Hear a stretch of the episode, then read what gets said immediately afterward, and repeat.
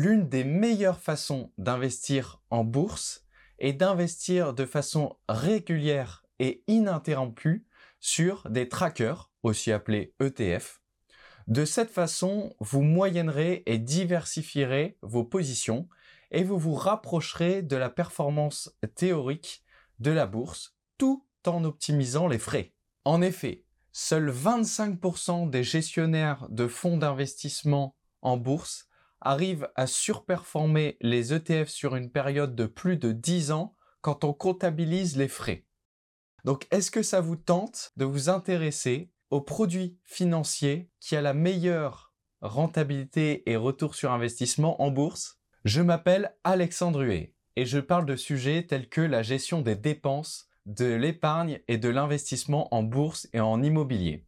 Aujourd'hui, je vais vous parler des ETF, qu'est-ce qu'un ETF et des critères à prendre en compte pour vous permettre d'en choisir un. Tout d'abord, qu'est-ce qu'un tracker boursier ou un ETF Un ETF signifie Exchange Traded Funds, est un regroupement d'actions que vous pouvez acheter en une fois avec un petit montant d'argent et ça va vous demander peu de frais. Parfois, vous pouvez trouver des ETF qui ne reposent pas sur l'achat d'actions, mais sur d'autres types d'actifs, comme par exemple des obligations.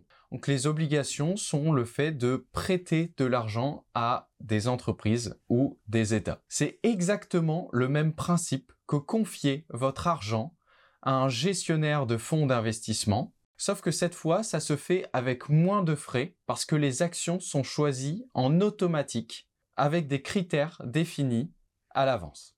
Vous pouvez acheter des trackers boursiers via une assurance vie, un PEA, un plan d'épargne en action, ou un PER, plan épargne retraite, ou même un compte titre. La première chose auquel il faut faire attention lorsque vous achetez un ETF est quels sont les actifs sous-jacents. Qu'est-ce que vous allez acheter réellement lorsque vous allez acheter votre ETF Très souvent, les trackers boursiers se concentrent sur une région géographique précise. Vous pouvez investir selon un pays, selon un continent. Donc par exemple, si vous souhaitez investir en Europe, l'un des ETF possibles est un ETF qui se concentre sur l'Eurostox 600, les 600 plus grosses entreprises d'Europe. Si vous voulez investir aux USA, vous pouvez investir sur le S&P 500 ou par exemple le Russell 2000, les entreprises un peu plus petites. Vous pouvez aussi choisir d'investir sur le monde entier. Il y a des ETF qui sont concentrés sur le monde, donc c'est un ETF MSCI World par exemple.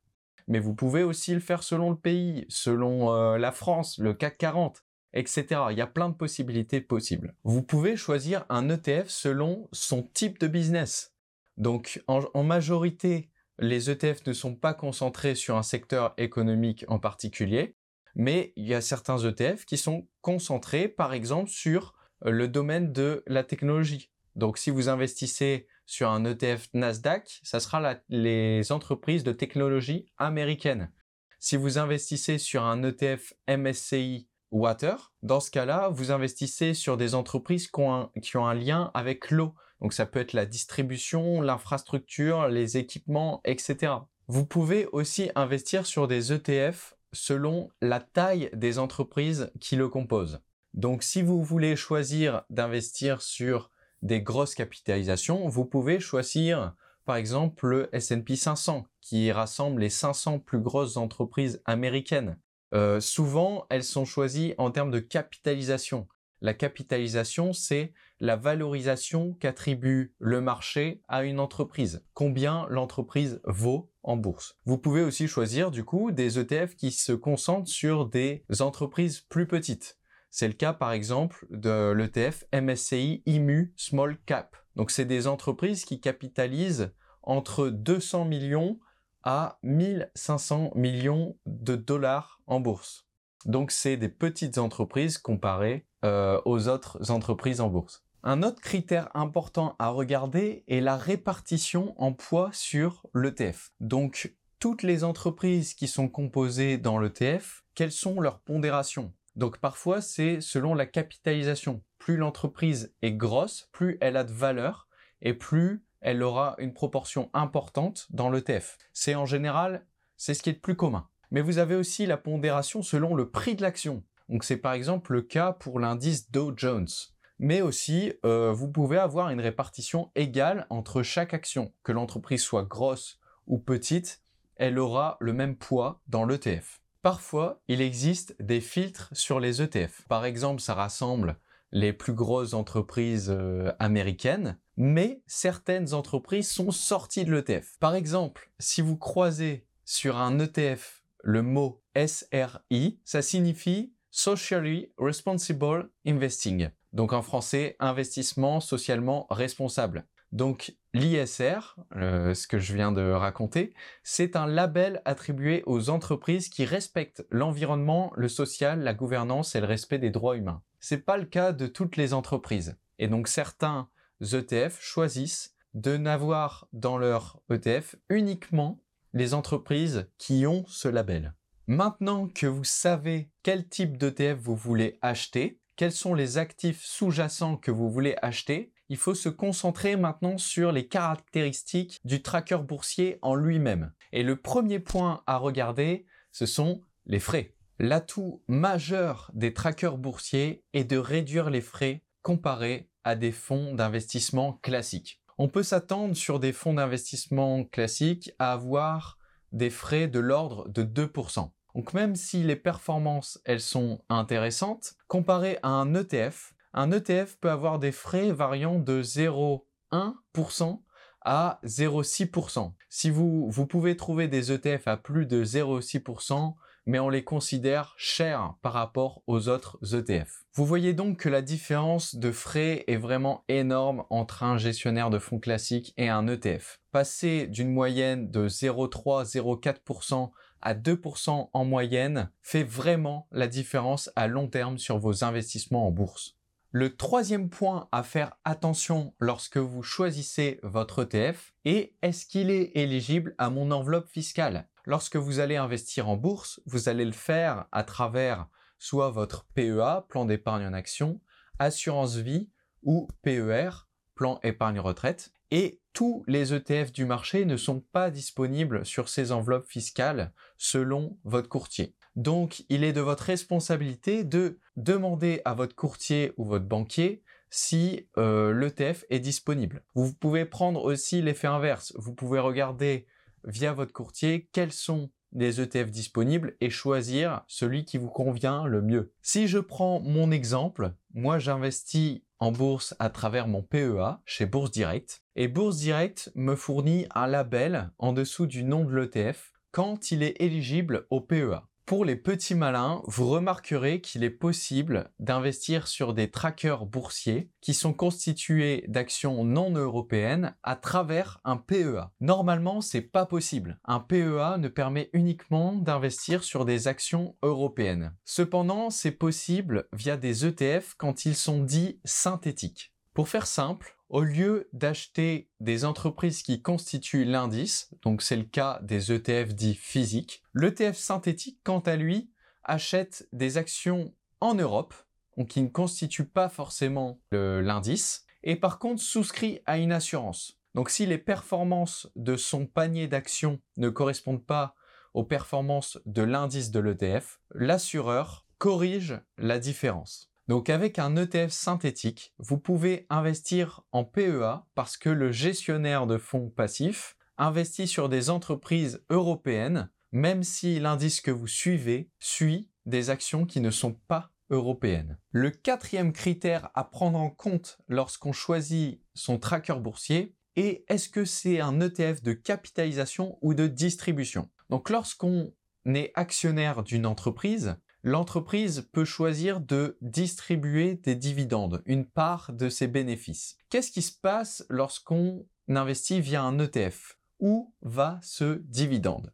La première possibilité est que le tracker boursier soit un ETF de distribution. Dans ce cas, lorsque l'ETF touche les dividendes, il vous reverse directement la part qui vous appartient. Ensuite, libre à vous de le récupérer et d'obtenir une rente au plus vite, de le réinvestir pour bénéficier des intérêts composés. Cependant, si vous faites appel à l'ETF de distribution, vous repayez des frais de courtage quand vous réinvestissez de l'argent dedans et euh, parfois des impôts selon votre enveloppe fiscale. C'est par exemple le cas lorsque vous investissez via un compte titre. L'alternative est d'avoir un ETF de capitalisation. Ça implique que lorsque l'ETF reçoit les dividendes, il l'utilise pour racheter de nouvelles actions. Mécaniquement, cela fait augmenter le cours de votre ETF. Donc vous indirectement vous bénéficiez de ces dividendes, mais ça sans payer de taxes ni de frais de courtage. Le cinquième point à faire attention est la solidité de l'ETF.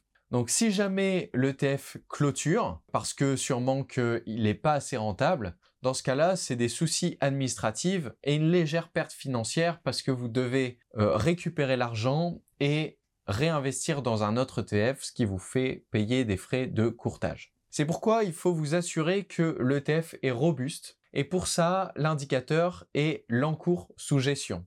Donc ça signifie que l'ETF possède assez d'argent sous sa responsabilité pour que l'ETF soit rentable. Plus le montant de l'encours est élevé, plus la société a de clients, plus elle fait de bénéfices et donc qu'il est peu probable que l'ETF clôture. Donc essayez d'avoir un ETF qui a au minimum 100 millions d'euros d'encours pour limiter ce risque. Le sixième et dernier point à prendre en compte pour choisir votre ETF est le prix d'achat d'une action de l'ETF. Forcément, si le prix est de plusieurs centaines d'euros, il sera plus difficile pour vous d'investir sur l'ETF. Donc je recommande d'essayer d'avoir des ETF qui ont le prix le plus faible possible, donc de quelques dizaines d'euros maximum. Parlons maintenant de quelques acronymes qui vous aideront à mieux comprendre comment sont constitués les ETF et à trouver rapidement celui qui vous intéresse le plus.